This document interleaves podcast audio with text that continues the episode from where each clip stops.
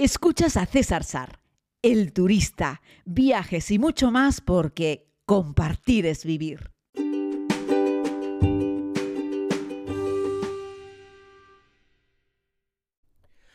Saludos querida comunidad, bienvenidos todos y todas a una nueva edición de este podcast diario. Hoy llego un poco más tarde y les he dicho también en alguna otra ocasión que cuando me vaya moviendo por distintos lugares del mundo, las diferencias horarias harán que la entrega de este llegue pues ya les digo, en algunas ocasiones en la mañana de Europa y en otras ocasiones en la tarde o en la noche de Europa, si me escuchas fundamentalmente desde España, o bueno, también sé que tengo eh, personas a las que puedo saludar que están en Chile, también en Argentina, en Perú y en México. Bueno, vamos a dejarlo porque si no, seguro que me voy a dejar a gente de la comunidad con la que tengo la suerte de poder compartir experiencias fundamentalmente a través de las redes sociales.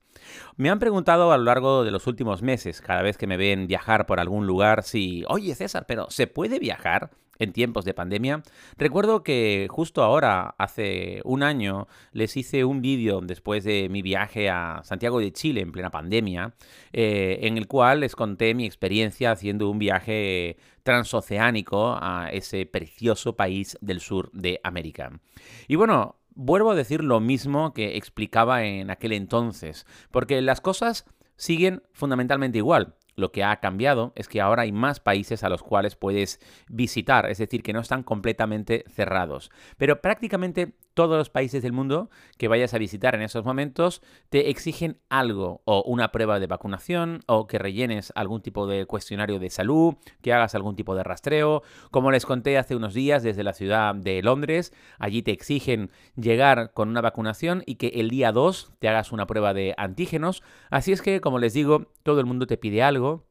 Lo que tienes que hacer es eh, informarte bien, leer todas las condiciones. Yo al final hay muchas webs que están dando información, pero yo recomiendo fundamentalmente que miren ustedes la página del Ministerio de Asuntos Exteriores de España, que ese te va a explicar siendo español, teniendo un pasaporte español y viajando a, no sé, Japón, Estados Unidos, Reino Unido, el país que sea, cuáles son las, los requisitos que debes cumplir.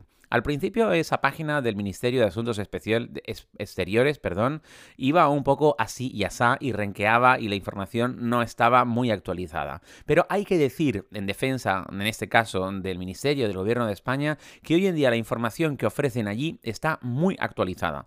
Tanto es así que cuando algunos países, por ejemplo Reino Unido, cada lunes saca cuáles son las nuevas condiciones y las actualizan automáticamente el gobierno de España. Si esas nuevas actualizaciones afectan a los ciudadanos de la Unión Europea y por lo tanto de España, también renueva esas actualizaciones en su página web.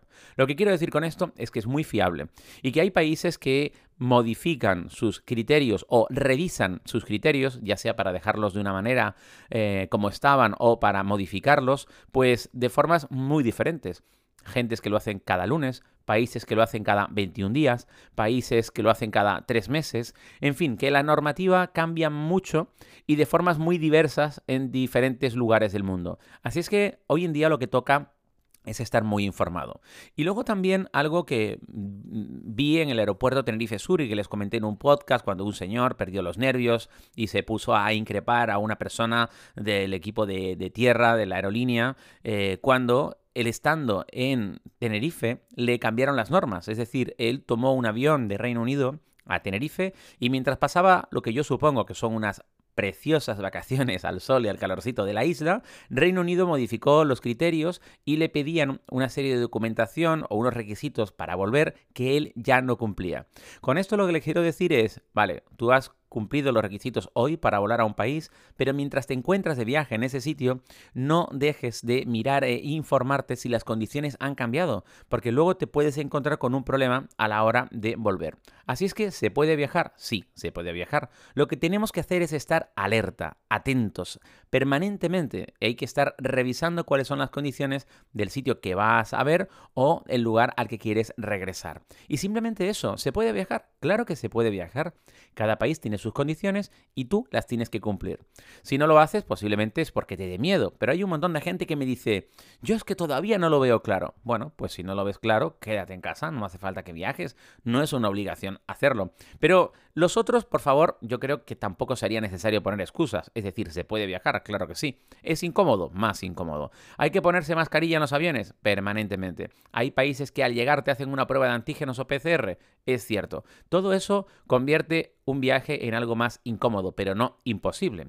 El otro día hablaba con una amiga que me estaba preguntando por el viaje de Londres y me decía, uy, uy, si el día 2 me tengo que hacer una prueba de antígenos y solo estoy una semana en Londres, para eso no voy a Londres. Y yo le decía, bueno, disculpa, pero la prueba de antígenos eh, en Londres es una hora. En lo que vas, te la hacen y vuelves. Es decir, pierdes una hora de tu tiempo. Tampoco es tan grave. No, yo no dejaría de visitar el lugar por, ese, por, ese por esa razón en concreto. Dejaría de visitar un país, por ejemplo, que te está pidiendo, por ejemplo, Filipinas, 10 días de cuarentena estricta, encerrado en un hotel para luego poder salir y moverte. Hombre, pues si solamente tienes, yo qué sé, 20 días de vacaciones y te vas a pasar 10 de ellas encerrado en un hotel, pues no te lo recomiendo. Y así pasa con algunos países asiáticos que oficialmente están abriendo, pero la realidad es que están abriendo con unas cuarentenas de entrada demasiado potentes, lo cual descarta a la inmensa mayoría de los turistas o de los viajeros que hacen ese tiempo en vacaciones y con unas vacaciones muy limitadas. Así es que los dejan fuera directamente. Pero bueno, yo que no tengo ningún problema, no tengo que volver a una oficina y dispongo de todo el tiempo, me da mucha pereza y no lo hago. Fui a Filipinas con este proyecto con los amigos de Fredolsen, por supuesto, pero yo no iría de nuevo a Filipinas a hacer turismo si tengo que volver a pasar 10 días enteros de cuarentena. Así es que entiendo perfectamente a la gente que le da pereza, sobre todo cuando las condiciones son muy estrictas. Pero si te apetece viajar, si deseas viajar, si añoras hacerlo, realmente puedes. Adelante, saca una lista de países que están más abiertos o una lista de países abiertos con menos restricciones y lánzate a por ello. Quien les habla, ya han visto los viajes que he hecho eh, a lo largo del último año, que bueno, no me voy a poner a a detallarlos, pero los últimos para atrás fueron Reino Unido, el proyecto con Fred Olsen desde Filipinas a Canarias, y antes estuve en Gambia, y antes estuve en Irlanda, y antes estuve en Tanzania, y ahora vuelvo de nuevo, y iré después a Irán, Islandia, eh, Etiopía, como les decía el otro día, se está poniendo la cosa muy fea, y al final creo que no vamos a poder ir a Etiopía, vamos a cambiar el destino por, por otro sitio, y luego estaré en Egipto, ¿no? O sea que se puede perfectamente viajar, no a los 192 países del mundo, evidentemente. Pero se puede viajar. Estados Unidos, por cierto, saben que abrió el 8 de noviembre. Yo me quedé por muy poquito de poder visitarlo. Tenía billete para el día 1, pero por fechas no me cuadraba retrasarlo hasta el día 8. Así es que, como les conté en su día, pues me fui a Londres y tan contento. Y ahí tengo pendiente regresar a Estados Unidos, pero seguro que lo haré el próximo año.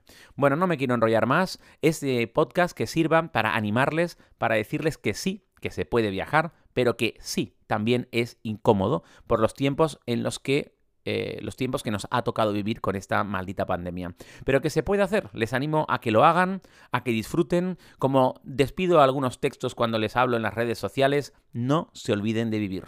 Un abrazo muy grande, feliz sábado, equipaje ligero, corazón contento.